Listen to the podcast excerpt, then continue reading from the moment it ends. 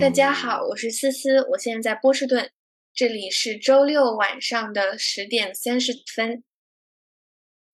大家好，我是小明，我也在波士顿，这里是周六晚上的十点三十九分。大家好，我是芷芷，在新加坡，现在是周日早上的十一点三十九分。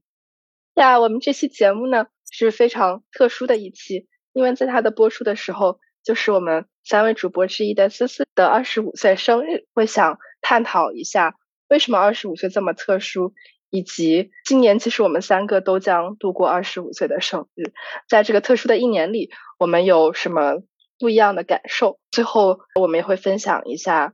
在二十五岁的时候有什么大的生日愿望，相当于是承接上一期节目对去年的总结。啊，今天这个算是我们新的一年的第一期节目，也是对新的这个特殊的一年的一个展望。不如我们就。请马上就要度过二十五岁生日的准寿星思思来分享一下你对二十五岁的看法。当小明提出这个选题的时候，我是陷入思考的。我觉得可能是因为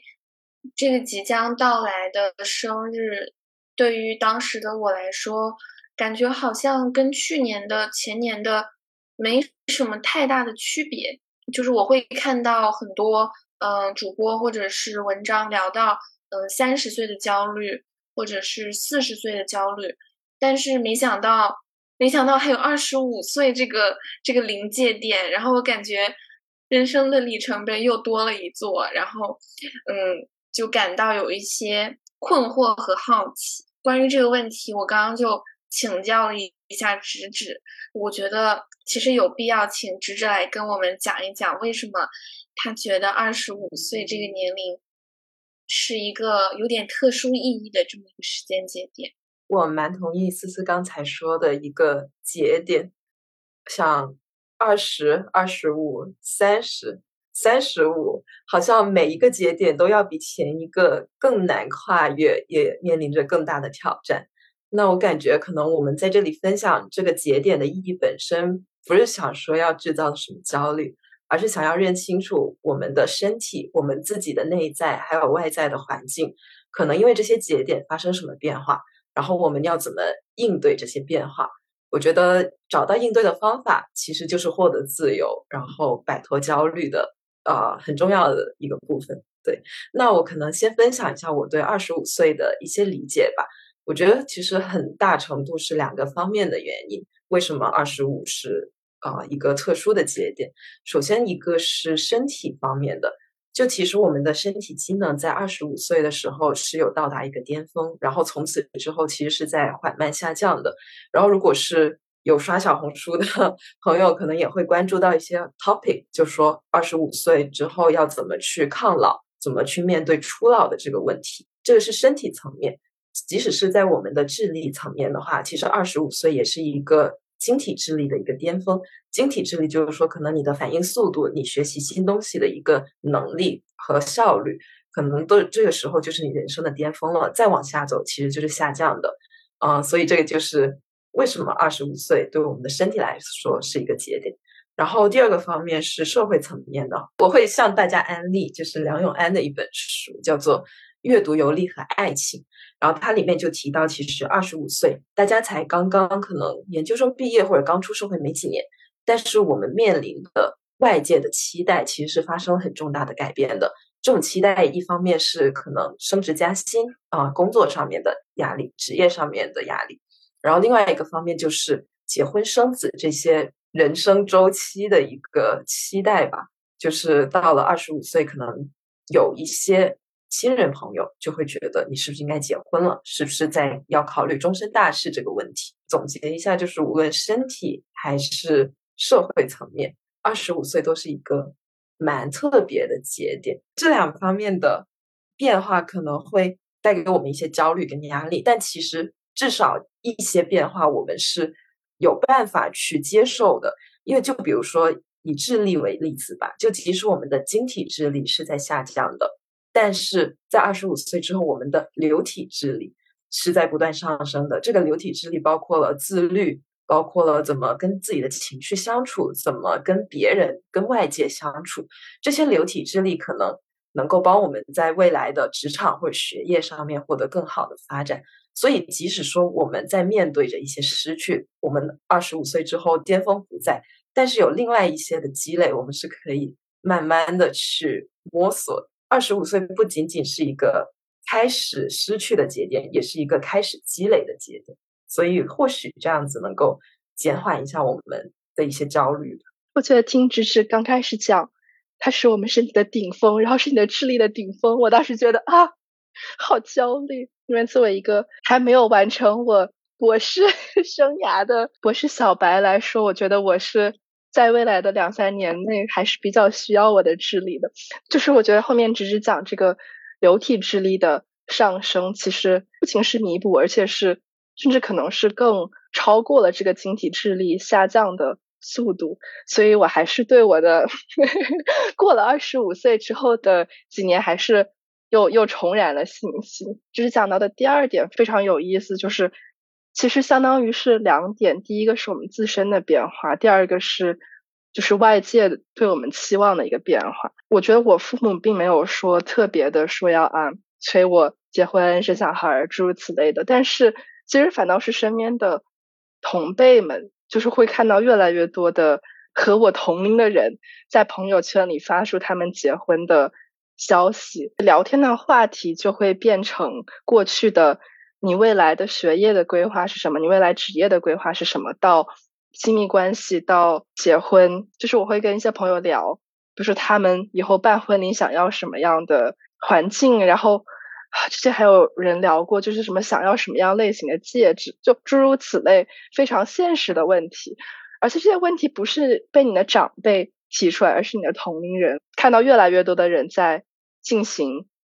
人生下一个阶段的准备，或者已经迈入了人生下一个阶段，我觉得或多或少就会有一种，啊，我我什么时候也会要开始考虑那些问题，就会有这种想法。小明讲的这个，可能也是很多。就是很多跟我们同龄的小伙伴会感受到的，就是“同辈压力”这个词，让我想到我们很受欢迎的第八期节目，就是我们当时聊，嗯，焦虑的底色，也就是说焦虑是从哪儿来的的那一期。嗯，其实当时我们就有聊到过同辈焦虑这个这个概念。可以发现，其实这个东西它确实是始终伴随着我们，不会因为我们在哪哪一个时间节点而。彻底消失，或者说，呃，突然降临。对于我自己来说，我在二十五岁的这个时间档口，我反倒好像没有感觉到非常强的来自社会或者环境的时间焦虑。但是有另外一个感受是非常强烈的，就是，嗯，明显的感觉到自己更想要好好的珍惜时间。我觉得这可能也是，嗯，不管是呃生理上也好，精神上也好，嗯，就是这一两年发生的所有的呃变化带给我的一种感受吧。也许我还可以活很长的时间，然后呃可以做很多的事情，但是现在确实是我一个精力比较好的时候。然后我不知道自己到三十五岁、四十五岁。是不是还能没有负担的去做我现在想做的事情？在每一天这种日出日落的时间当中，我都能感觉到它的消逝。今年我一个挺明显的感觉就是，虽然我没有很强的被推着走的呃那种压迫感，但是我有很强烈的想要珍惜时间的愿望。第二个我自己身上发生的变化就是，我觉得我更知道我想要什么，不想要什么。我觉得我以前其实是一个很容易羡慕别人的人，比如说我身边有朋友做视频博主，然后同时又能够完成很好的学业，我就会很羡慕，觉得，呃，他很有勇气去尝试不一样的事情。如果我身边有同学是，呃，拿到了一个很难争取到的 offer，我也会很羡慕他，觉得，嗯，那他能够得到特别好的锻炼，然后。将来可能有更好的职业出路，就是我身上有各种各样的羡慕，但是我觉得，嗯，也是今年自己的一个感受，就是好像更能够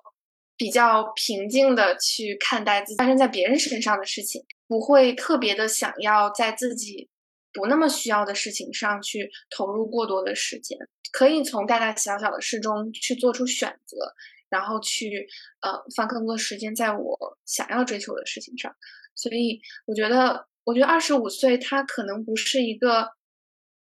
突然的一个转角，而是过去的很多积累到了这个时候。逐渐的生根发芽，然后那些念头悄悄的破土而出。当嗯你们问到我的时候，当我真的要把它写出来的时候，我觉得嗯我看到了自己的这些转变。对，所以我也挺想听小明和芝芝聊一聊。嗯，不知道你们在马上要二十五岁的这一年，嗯，心里有什么样的感受？我很认同思想的第一点吧，就是珍惜时间。往上补充的一点就是，我觉得除了珍惜自己身上的时间，嗯，我觉得我越来越清晰的感受到要珍惜和家人相处的时间。因为其实我最近刚和爸妈去呃旅游了一段时间，然后那个是其实是我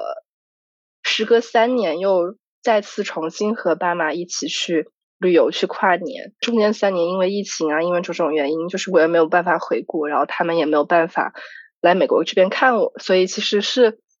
就会觉得哦，已经三年过去了，然后这个时间真的是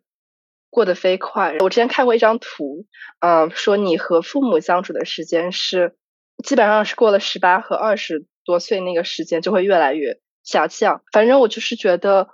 以后可能跟他们在一起出去旅行的时间。机会肯定还有，但是时间肯定是会随着我读书、毕业、工作逐渐减少，嗯，然后也随着他们的年龄增长，可能再能去一些更有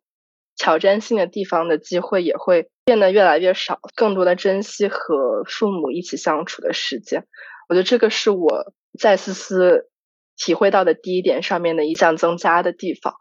第二点，我觉得更多的是想要。把以后的路再看得更清楚一点吧。虽然我觉得这个在目前这个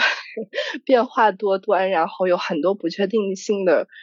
时候，确实非常难做到。就是我觉得人真的是很矛盾的。比如说，在我高中的时候，我觉得在国内高考走这条路是一个，嗯，我能一眼看得到头的路。快到二十五岁的这个时间节点，就会觉得我反倒更希望一种。能够让我看得清一点的路，不想要一个充满那么多不确定性的道路，然后更希望是说我能知道啊，比如说我未来的五年、十年会在哪里，然后啊，想拥有比如说自己的一个一个空间，然后想可以去，嗯，就真的去布置属于自己的空间，因为我觉得自从本科开始就是不停的搬家，不停的搬家，然后到我现在已经养成了一个习惯。就是我，我的床底下还存着我很多那种巨大的或者是亚马逊的大盒子，因为我总觉得啊，指不定什么时候我就要再去搬家，对，所以就是嗯，感觉会更期待一种嗯稍微安稳，当然不能说就是一成不变的生活，就是稍微呃能够有一些确定性、更多安定感的生活吧。对，芝芝呢？刚刚听到小明说家人的时候，我真的心里咯噔一下，就是一个很重要的启发，因为这是我们可能习以为常，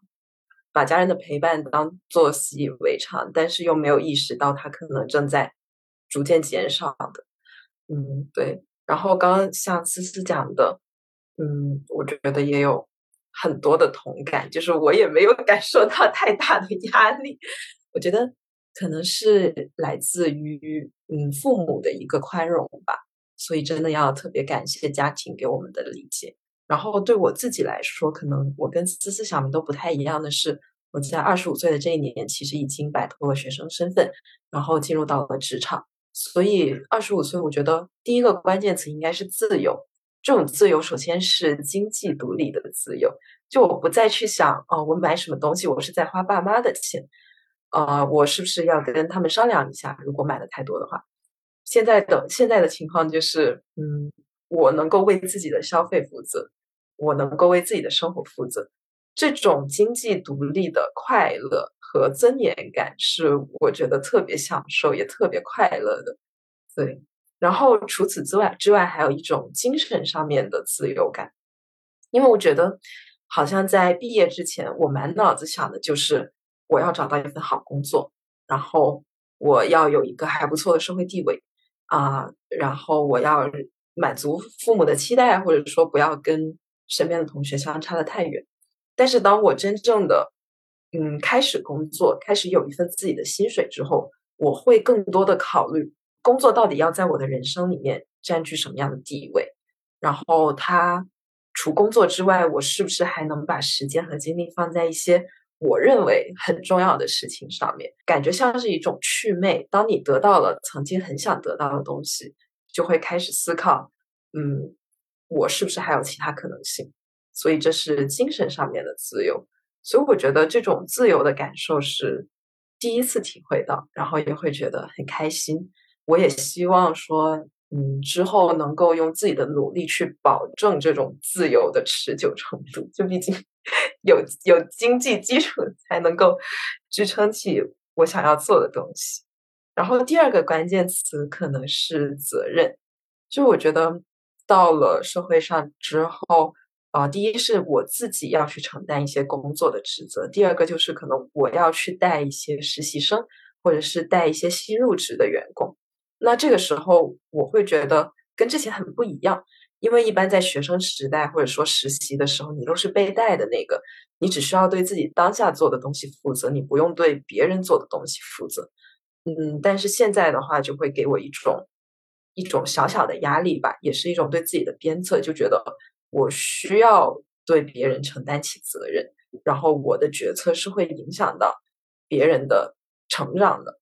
对，所以我会觉得这种责任是对我来说是蛮新奇的东西。我对自己之后的愿望，可能也是自己有能力、有魄力去承担起这样的一种责任。所以说，自由跟责任应该就是我二十五岁的两个关键词吧。我感觉在我们三个的。回答里真的听到了一种成长的痕迹。做播客以来聊了这么多不同的东西，我真的能够感觉到我们操心的事儿有发生变化。然后我们也更多的提到像刚刚芝芝说的责任，然后包括我们跟家人的关系，我们跟身边的人的这种连接，就是好像到这个时候我们都。嗯，也是越来越重视，就是这些，嗯，在我们的生命过程中一直支持我们的东西。嗯，不再是那个十几岁的时候只会埋头的，嗯，向目标走去，然后或者是会为身边的一些小事、身边的一些呃同龄人的选择去焦虑的人。非常高兴我们有今天这样的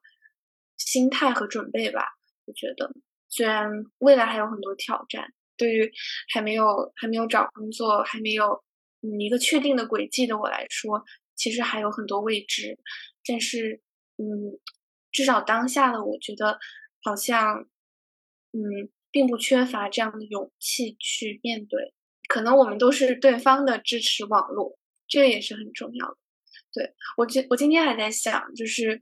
嗯。包括小明说啊，思思要生日了，我们这个节目在生日的时候播，正好给思思过生日。就是我觉得在过去的，嗯，特别是这一两年，我我在国外遇到的很多问题和困难，我觉得都是身边的朋友和家人在给我鼓励。二十五岁也不是一个单数人称。代词就是我们有时候往往提到一个年龄的转变的时候，我们是关注到我们自己，就是我们自己人生的一个迈进了一个嗯新台，迈上一个新台阶，或者是推开一扇门。但是我觉得有很多东西依然是确定的，然后有很多东西其实是依然陪伴在我们身边。我能够嗯说出这些话，可能也是因为我心里就是相信。二十五、二十六、二十七岁的自己依然会有朋友和家人，嗯，在我的身边，所以我觉得这个也是，嗯，我当下很感恩的一件事情。其实聊到陪伴，嗯，我们在做上一期的时候，就我看到四十八的那个数字，我才意识到，原来我们已经做了两年了，就是以两周一更的方式持续了两年，就是我有点难以难以想象说啊，这两年原来我们发生了这么多的事情，原来我们一路走过来已经这么久了，这可能也是陪伴的意义，在不知不觉里面，其实。我们人生的变化，我们想法的变化，已经记录在了播客里面。可能收听我们的听众，在这两年里面也发生了很大的一个变化。真的，说到这里，我也很好奇，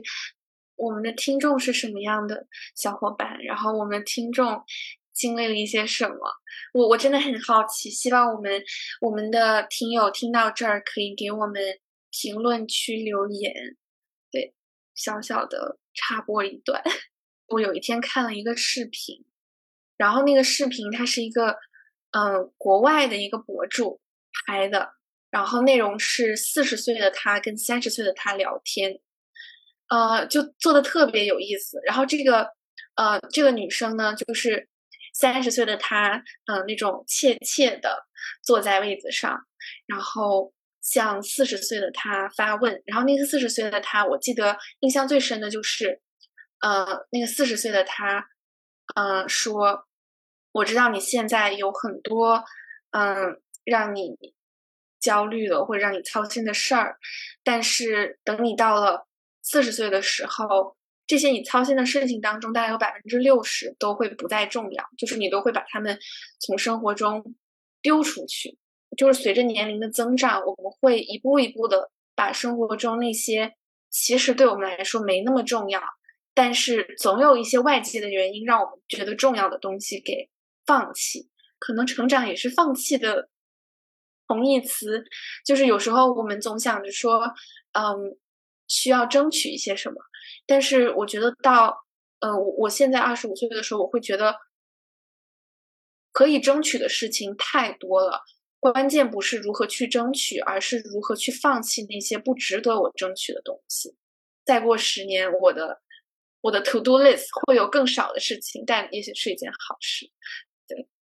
思思聊到这个对话，会让我突然很好奇，就是站在二十五的这个节点，你们回想起二十岁的自己，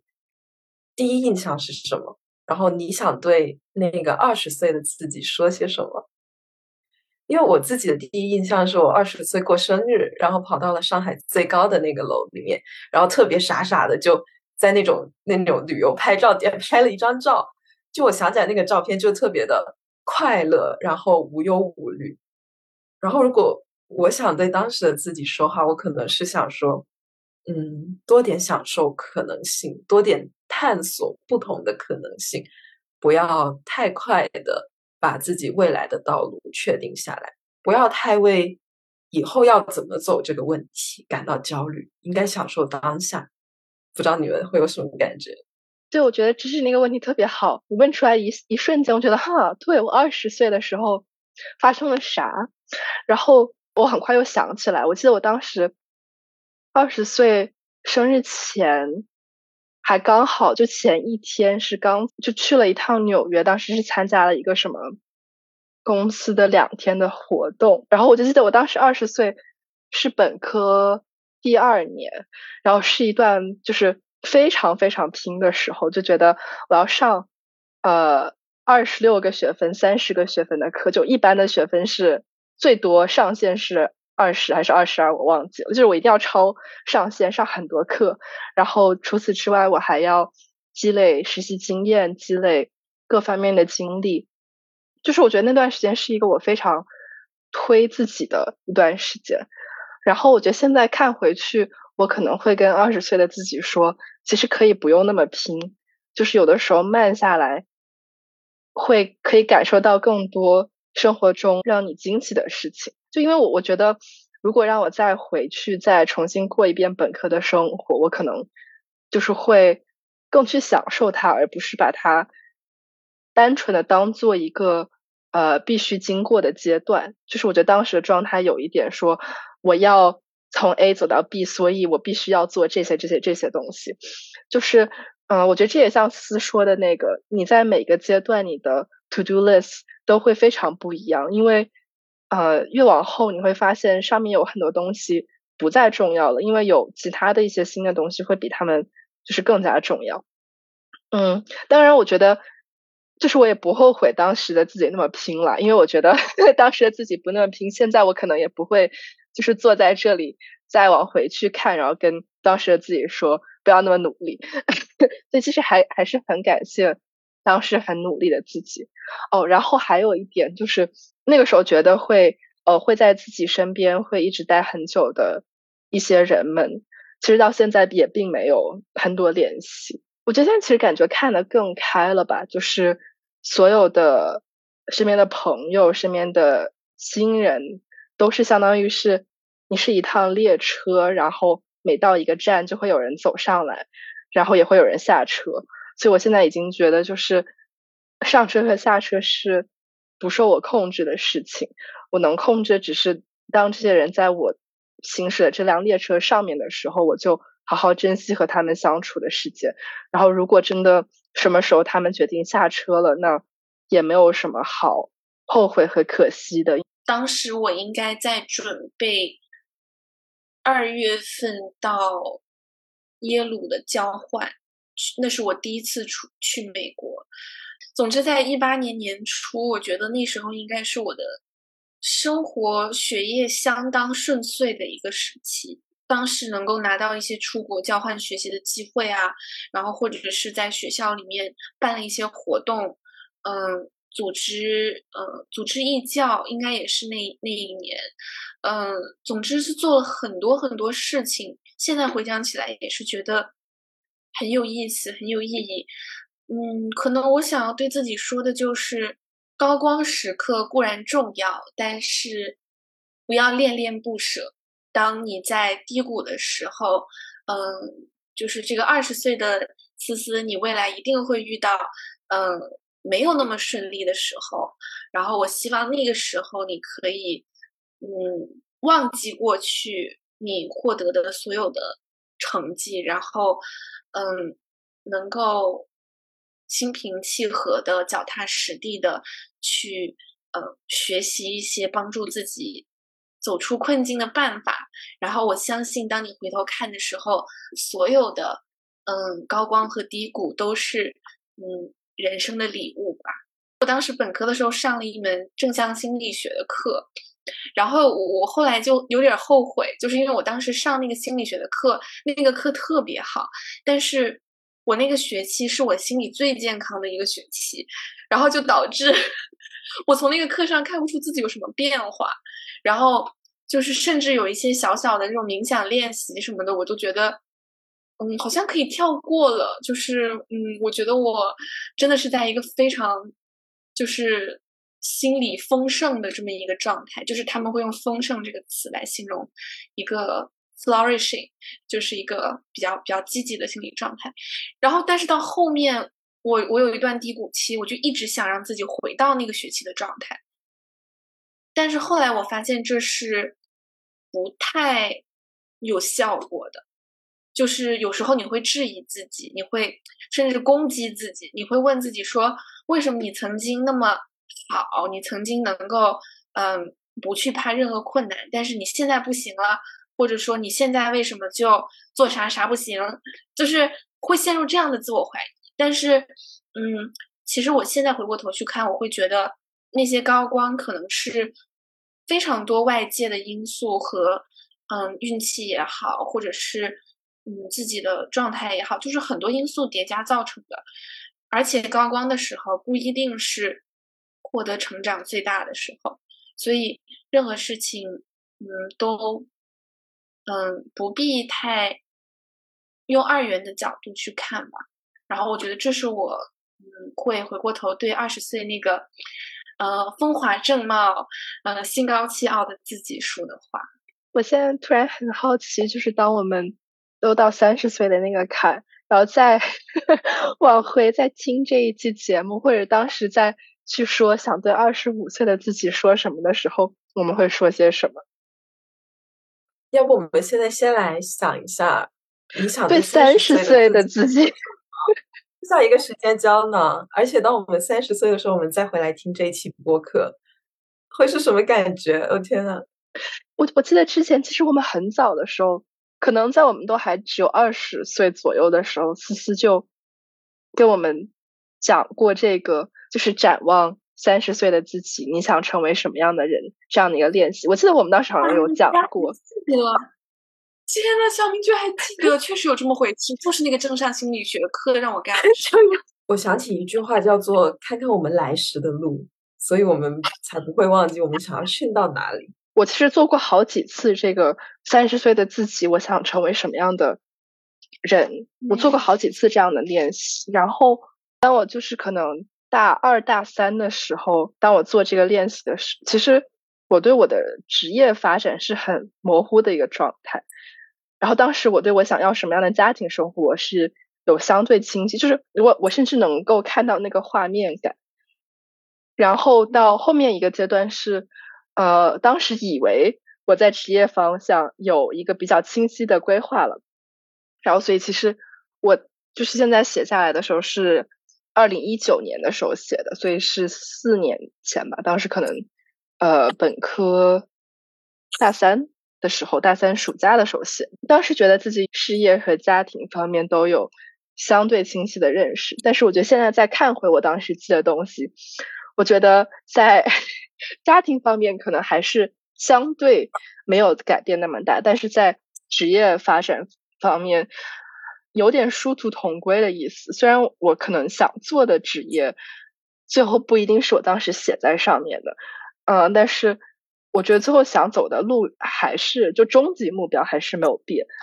然后我就觉得我可以简单讲几点嘛，因为我还写了蛮长的。就是我我当时写的是，嗯，当我三十岁时，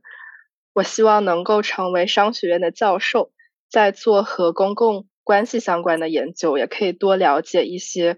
啊，human decision making process，就是人做决定的这个过程。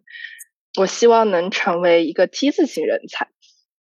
然后我希望能给大公司去做一些咨询，以后可以去做智库，这是我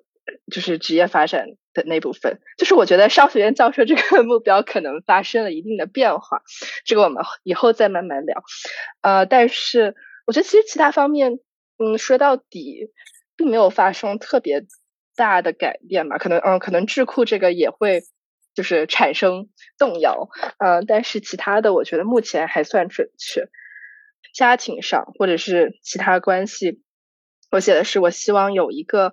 爱我、尊重我、支持我且有上进心的伴侣。我希望生两个娃。我希望住在一栋有巨大玻璃窗的房子里，有钢琴和书房里满藏的书。我希望周末可以给我爱的人们做大餐。我希望做好生命中的每个角色：女儿、太太、母亲。我希望做一个热爱生活的有趣的人。我希望以上在未来的某天成为现实。即使没有，我希望我依然是那个快乐、积极、乐观、善良、努力的我。小明，我我不知道为什么我听到你念完这个就是三十岁的预期的时候，我觉得。莫名有种感动，就是就好像看到那种对自己的生活和未来特别有期望的那种生命力，然后我会突然想到，就是小明妈妈写给小明的信，然后这种就像是当下的小明写给未来小明的一封信，就我感觉看到了那种家庭的传承，然后这种传承让我觉得很很美妙。其实 应该写，就是你写完了，我觉得你会对自己都感到美妙。就是这个是那个心理心理学上印证了，就是当你去展望十年后你的生活，就是你会在整个心理水平上都进入一个更积极的状态。我刚刚翻到我的 note，我的 note 就写着第二个十年的实验报告。然后就时时间 胶囊，然后然后我发现我在二零二零年的时候写的二十五岁的人生实验预期，好像每一个我都做到了。有一份能够养活自己的、有发展前景、符合自己兴趣和能力的工作。我当时还特地标注了，就是博士也算是一种工作，因为当时我可能还想做科研，然后现在达到了。然后有两个、两两三个叫得上名字的亲密好友，不止两三个。然后有一个值得发展长期亲密关系的伴侣。还有最后一个是对自己的身心健康有更清楚的认知，我感觉也是有的。我们想要的东西或多或少，无论满足的程度是怎么样的，我们迟早都能够达到。这种希望感让我觉得十分的快乐。我记得我当时写的是我在美国西海岸的一个学校做大学老师，然后我记得生活上我说我有一个。呃，互相尊重、互相信任的伴侣，然后呃，不管我们有没有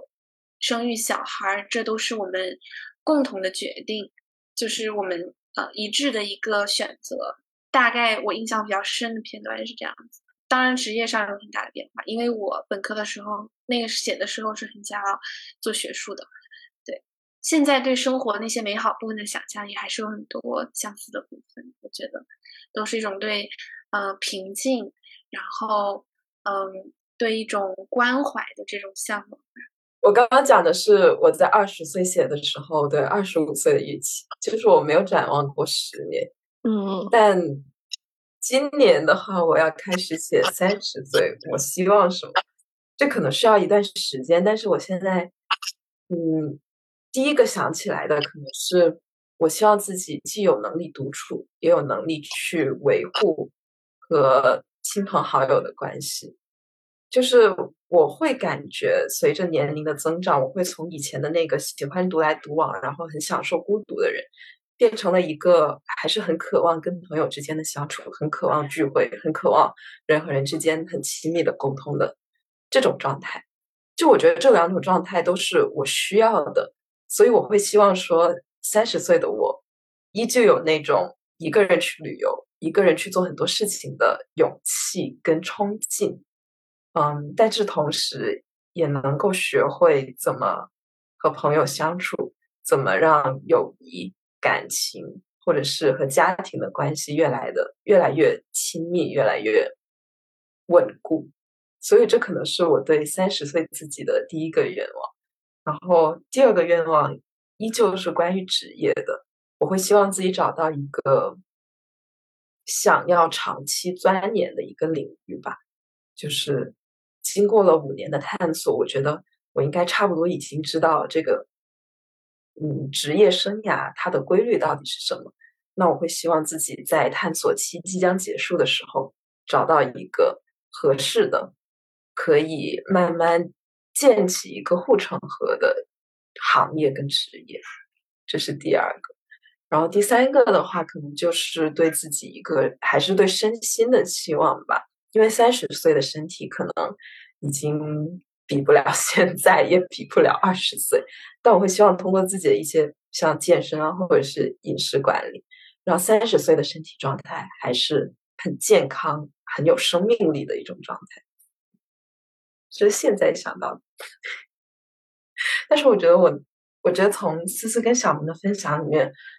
我得到的启发就是说，我们对未来的展望不一定非要一点一点，就是很很书面、很简单直接。我会很喜欢，就是大家那种真的给未来自己写一封信，然后这封信的字里行间其实就体现了当下的你是一个什么样的人。我觉得可能从二十五岁开始，我也可以给三十岁的自己写一封情深意切的信。尤其是我觉得小明，还有还有我对计划的回顾，就是我会发现，果然职业上的计划并没有什么大用，就是就是好像其实生活上大方向总是很稳定的，就是我们有一个美好的期许，但是职业上的东西真的是说不准，然后可能就是在这个探索的过程中，我们的心态想法就发生了很多改变，嗯。所以我觉得，可能对我的启发就是，呃，努力还是要努力的，就是尽力在每一段经历中去学习和总结，但是大可不必为一些嗯错过的机会或者是嗯自己未完成的心愿而嗯就是惋惜吧。我觉得就是可能我们也会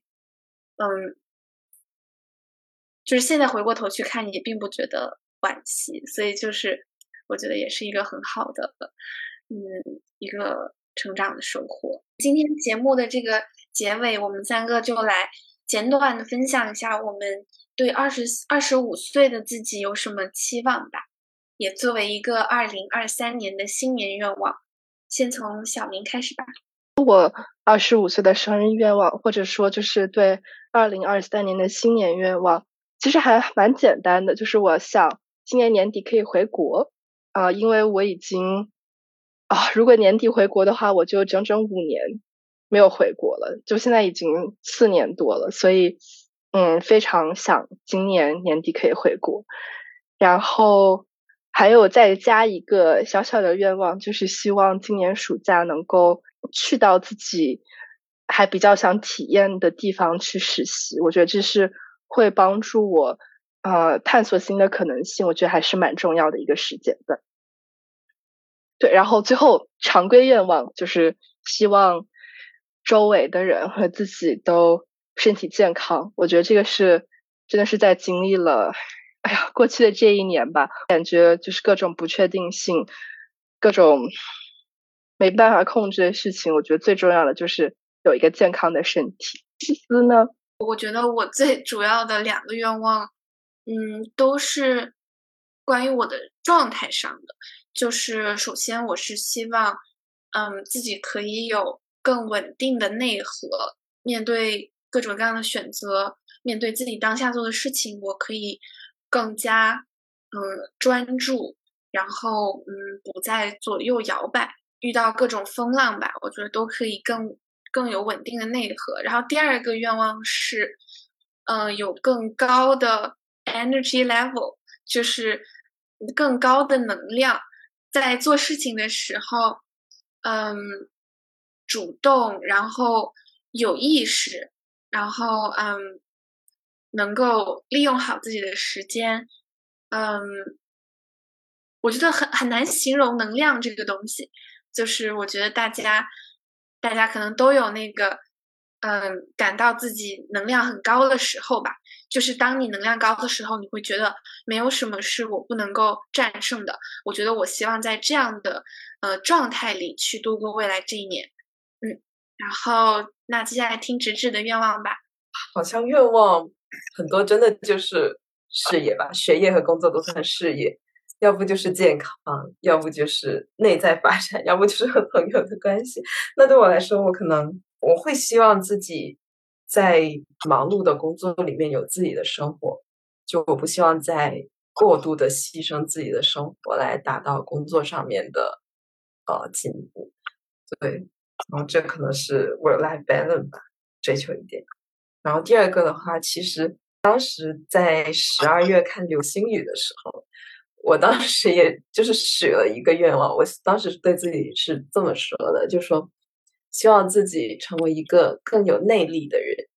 这个内力，我我的定义就是主动跟自驱力，就是能够主动的追求一些东西，然后